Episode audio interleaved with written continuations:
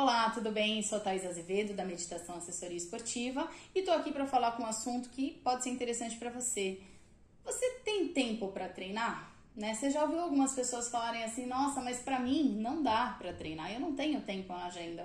Como é isso para você? Falaremos isso no próximo vídeo e se inscreva no canal e curte o vídeo.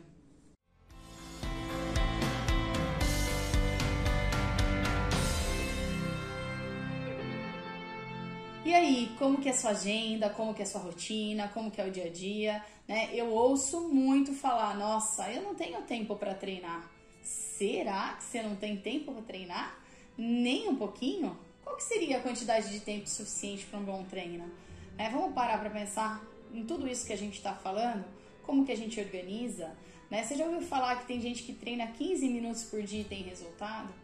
Sim, geralmente é uma pessoa que tem uma agenda bem dinâmica e o dia inteiro bem atarefado, então só sobra aquele tempinho para ela e ela pega e faz exatamente o que tem que ser feito. Ela tem resultado, tá? É uma combinação, né, do controle do tempo, do ajuste da cabeça e com a motivação que ela tem para executar, tá certo? Né? E você, como tá a sua agenda? Será que você tem esse tempo? Será que às vezes você não tem um pouquinho a mais que 15 minutos? Qual é a quantidade certa? Tem gente que faz treino de 30 minutos, ok? Tem gente que faz treino de 45 minutos, encaixa certinho na rotina dela, ok também. Tem gente que fala, não, se não for uma hora não tá bom.